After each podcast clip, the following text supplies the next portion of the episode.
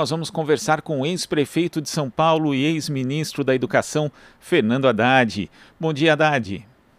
Bom dia, Glauco. Como é que você vai? Um abraço a todos que nos acompanham. Haddad, no último domingo, houve um encontro promovido pelo grupo de juristas do Prerrogativas aqui em São Paulo e foi a primeira aparição pública do ex-presidente Lula e do ex-governador de São Paulo, Geraldo Alckmin. Você também esteve nesse jantar. Em que pé está essa negociação e como é que você analisa a possibilidade de formação dessa chapa para 2022?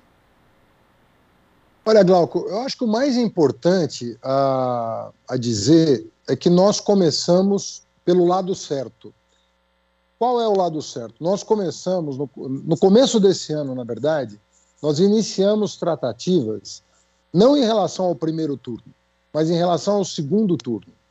E nós deveríamos estar juntos no segundo turno para evitar o desastre que foi o segundo turno de 2018, quando três governadores do PSDB e três candidatos do PDT deram apoio público ao candidato Bolsonaro, que todo mundo sabia quem era.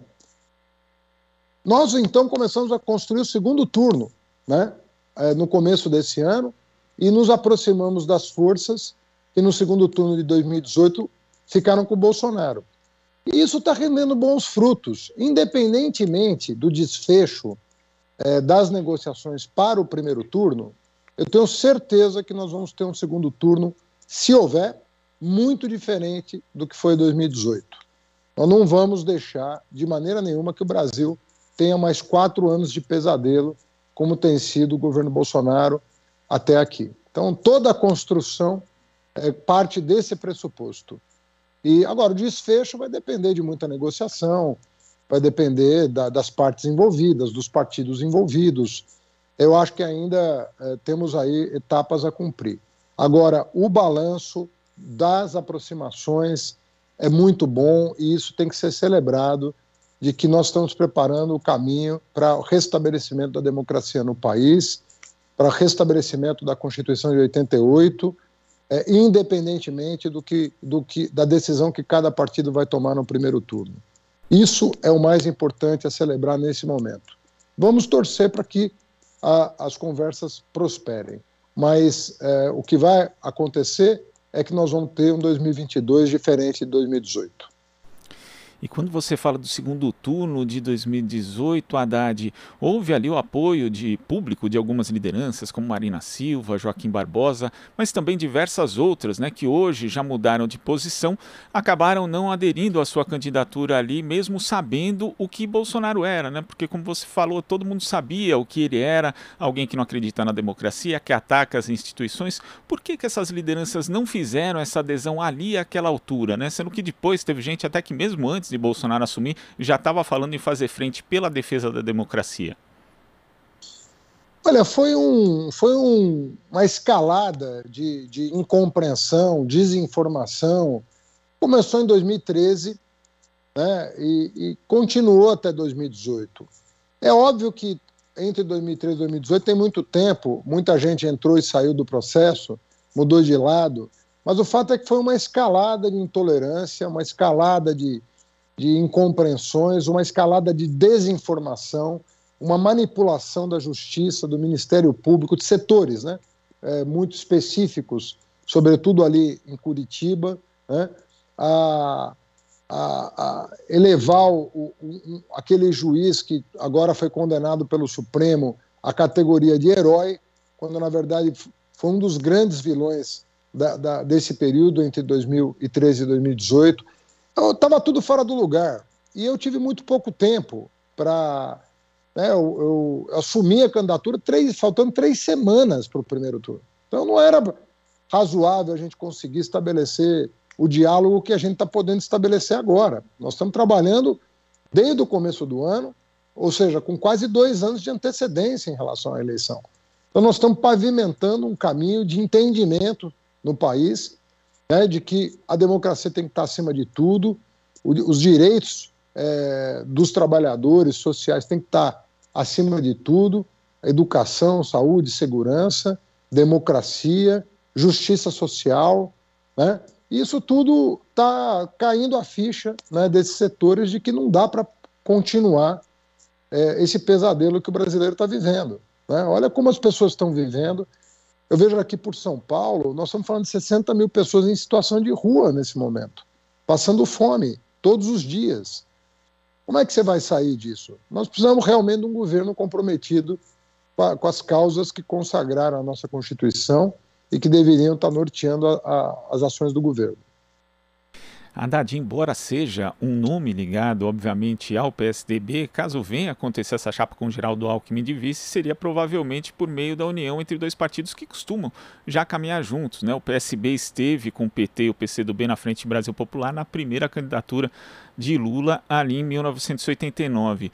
Hoje, que outras legendas poderiam estar unidas em torno da candidatura do ex-presidente já no primeiro turno? Olha, é óbvio que nós estamos conversando com, com aqueles com maior identidade ideológica num primeiro momento, né? Então estamos conversando com o PCdoB, claramente, né? Com, com o PSOL, com, com Rede, com PV, né? Solidariedade. Então tem vários prós que me apoiou no, no primeiro turno de 2018. Tem vários partidos que, estão sendo contactados, além, evidentemente, do PSB, é, tem também conversas é, que estão sendo estabelecidas com o PSD, em virtude do fato de que em vários estados nós temos uma aproximação, né, como no caso da Bahia, né, com o senador Otto. É, o PT já compôs o governo do, do Alexandre Calil, prefeito de Belo Horizonte, tem boa relação com Omar Aziz, senador Omar Aziz. Ou seja, nós temos também um conjunto de relações regionais é, com outras personalidades de, de partidos mais de centro-direita, vamos dizer assim. Né? Mas, obviamente, que as conversas preliminares, até por, uh, por, pelo histórico de relacionamento, tende a se dar com partidos mais uh, situados na centro-esquerda. Agora, em geral, quando há alianças entre a, a esquerda, a centro-esquerda, com setores de centro-direita ou direita, isso não só no Brasil, mas em diversos países, em muitas ocasiões é o campo progressista que acaba cedendo mais. Nessas negociações, que pontos de uma agenda comum que a esquerda não poderia abrir mão, segundo a sua visão, Haddad? Olha, tem vários, né? São, é um conjunto de valores, na minha opinião, que, em primeiro lugar, tem que nortear é, todo e qualquer programa de governo. Nós, nós vamos é, evidentemente, enfrentar a questão econômica, nós temos que gerar emprego no Brasil. As pessoas estão desalentadas, não sabem para onde correr. Né? Nós temos que mudar vários parâmetros para corrigir os erros desse governo em relação à inflação. O governo foi o grande produtor de inflação no país. O grande produtor de inflação foi o governo. O governo aumentou tarifas, preço de combustível. O governo é, patrocinou uma inflação de dois dígitos, não foi o setor privado.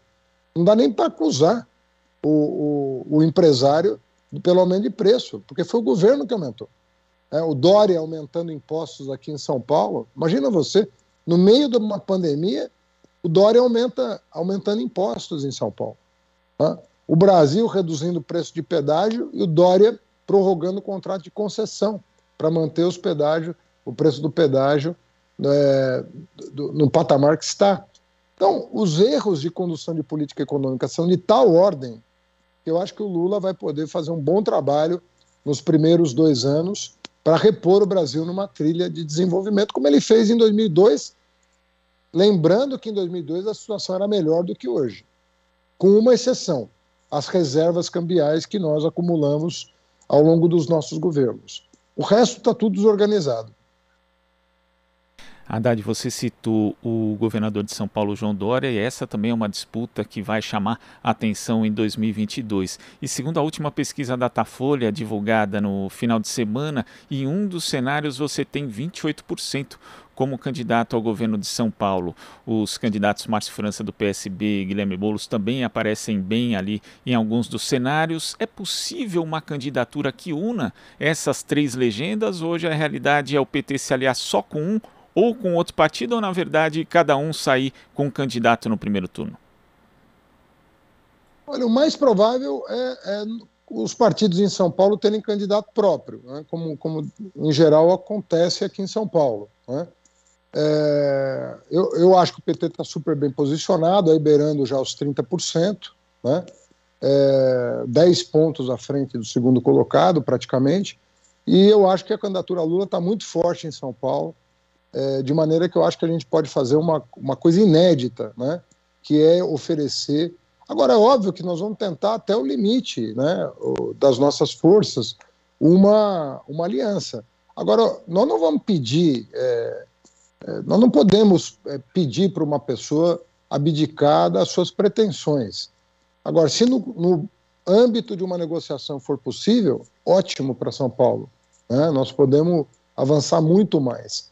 Mas nós temos que ter clareza e respeito pelos demais partidos. Né? Às vezes eu vejo companheiros do PT, é, às vezes falando é, de maneira assim, ah, seria bom que falando desistisse, que Ticano desistisse, mas acho que não é o papel nosso é, nesse momento. É, esse tipo de postura acho que não contribui. Acho que, é o, que o que contribui é respeitar a autonomia dos partidos de lançar candidato próprio, é, mas pavimentando o caminho do segundo turno. A gente tem que valorizar mais o segundo turno, né? Porque ao valorizar o segundo turno, a gente ganha as eleições com alguém que seja mais progressista. Então, nós temos toda a condição de fazer um grande primeiro turno aqui. Né? Nós temos três palanques é, apoiando a candidatura do presidente Lula, ou dois palanques apoiando a candidatura do presidente Lula, e no segundo turno, unirmos forças para derrotar o Bolsonaro aqui em São Paulo. Agora, uma preocupação recorrente que o ex-presidente Lula, inclusive, tem se manifestado, falou aqui em entrevista ao Jornal Brasil Atual, é em relação às bancadas no Congresso Nacional. É, o PT já está discutindo alguma estratégia em relação a isso? É, puxadores de votos vão sair nos estados para tentar é, alavancar as bancadas de deputados, por exemplo? Vão ser ampliados os espaços também, o suporte material a candidaturas oriundas de movimentos populares, sociais, segmentos como o movimento negro, LGBTQIA+. Quais as estratégias que se desenham hoje, Haddad? Olha, eu acho que a gente está fazendo um papel certo, a gente está angariando apoios é, muito importantes, né?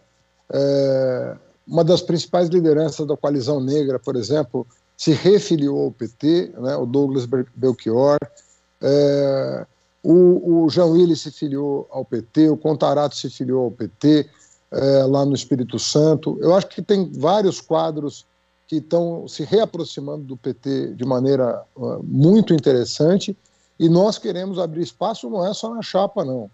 Nós já avisamos essas pessoas que nós temos todo interesse em discutir governo com elas.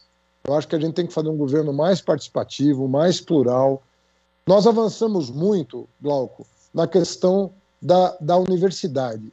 Eu acho que o trabalho que o Lula me permitiu fazer à frente do MEC com o impulso que veio, que veio das ruas pelo movimento negro, o movimento estudantil, a universidade brasileira, pública e privada, mudaram de cor, mudaram de tudo. O Brasil está muito mais representado hoje na graduação, na pós-graduação, do que nunca esteve. Agora, nós precisamos dar um segundo passo, que é o mundo do trabalho, tanto no setor público quanto no setor privado. Eu acho que nós já temos uma massa crítica genuinamente brasileira Estou falando isso pela pluralidade, né, em virtude da pluralidade e da diversidade que nós conseguimos patrocinar é, entre médicos, engenheiros, professores, enfermeiros, etc. E agora isso tem que se refletir no mundo do trabalho. Então a nossa tarefa agora é dar esse passo, é fazer com que o Brasilzão todo chegue mais forte no mundo do trabalho e a gente consiga se ver representado melhor no mundo do trabalho. Acho que é uma tarefa importante e isso tem que dizer respeito a, a negros, a mulheres, tem que dizer respeito a toda a diversidade da população brasileira. E, a, sobretudo, aqueles que menos renda têm, né, que hoje têm um diploma na mão. Tem muita gente que jamais pensaria em fazer uma faculdade. Esses dias mesmo eu vi uma reportagem é, no G1 de um filho de cortador de cana que estava se formando em medicina e ia tirar o pai do corte de cana. É esse Brasil que a gente quer. Esse é, essa é a foto que a gente quer do Brasil para o futuro próximo. Não para daqui 100 anos, para já. Inclusive você chegou a comentar no Twitter sobre a eleição de Gabriel Boric no Chile, né? Ele que faz parte de uma geração de pessoas que foram justamente às ruas para lutar por acesso à educação a superior. Educa... Né? É, é, você acredita Olha, que esse movimento possa acontecer no Brasil também? A gente ter parlamentares, pessoas par é, participando institucionalmente da vida política do país, que vem dessa, desse aumento da diversidade nas universidades? Olha, essa geração que chega ao poder no Chile é exatamente a geração que foi às ruas no momento que eu era ministro da Educação do Brasil. E eu posso te assegurar que eles fizeram muita diferença para o Brasil. Aqueles ventos que sopraram do Chile é, no começo do, do século, no final da primeira década desse século, aqueles ventos deram um impulso muito grande para programas como ProUni, é, como a expansão das federais, como políticas afirmativas para negros, como o fim do vestibular e substituição pelo Enem nacional, é, como tirar a exigência de fiador para quem quisesse ter acesso ao financiamento estudantil.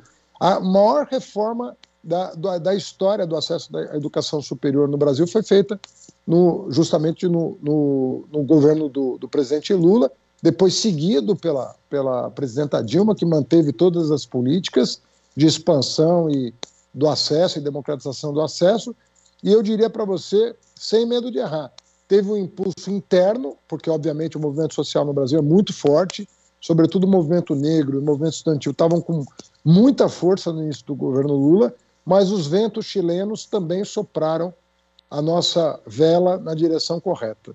Então foi uma uma grata satisfação ser ministro da Educação naquele período. E Haddad, nós temos uma novidade nas eleições de 2022 que são as federações partidárias, que colocam na mesa, inclusive, a possibilidade da união entre legendas e além simplesmente do período ele eleitoral, também garantido ali uma forma de convivência durante o, todo, todo um mandato. Né? É, como é que você vê essa possibilidade, mesmo que ainda não tenha regulamentação por parte do TSE? Isso pode ser um avanço para o processo político brasileiro? Desculpa, falhou a tua, a tua voz. É federação que você falou? Isso, as federações partidárias, ah, né? Como é que você vê isso no âmbito? Os, pode os... representar de fato algum avanço no processo pode. político brasileiro?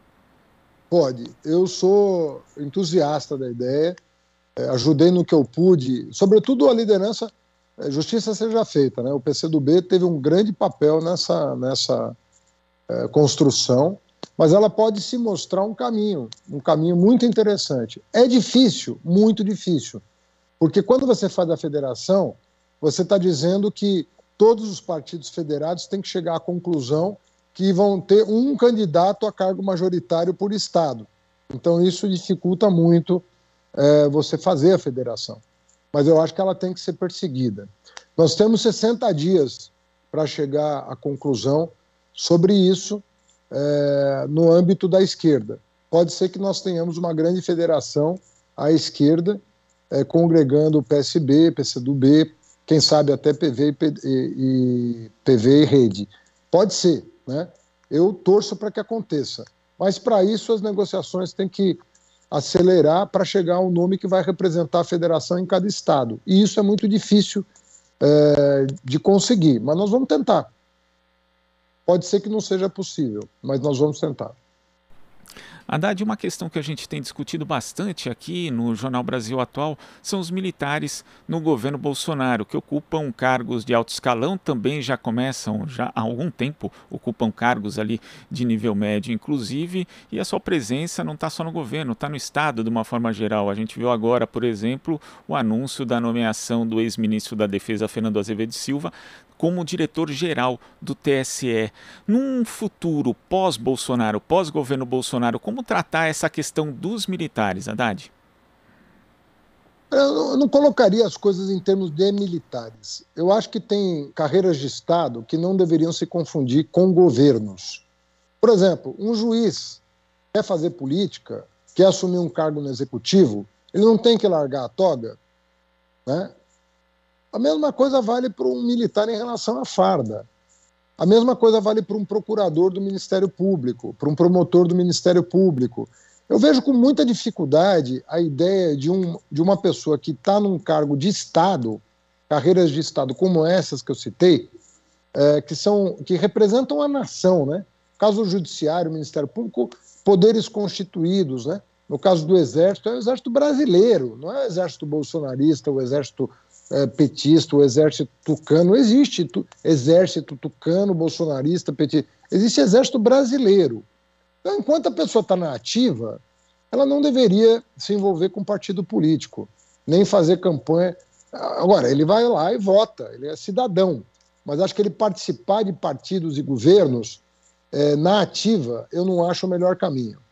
Então, assim como um procurador do Ministério Público, um promotor, eles têm que deixar a carreira para assumir um ministério, para assumir uma candidatura, eu acho que o mesmo vale para juízes, o mesmo vale para é, membros das Forças Armadas e assim por diante.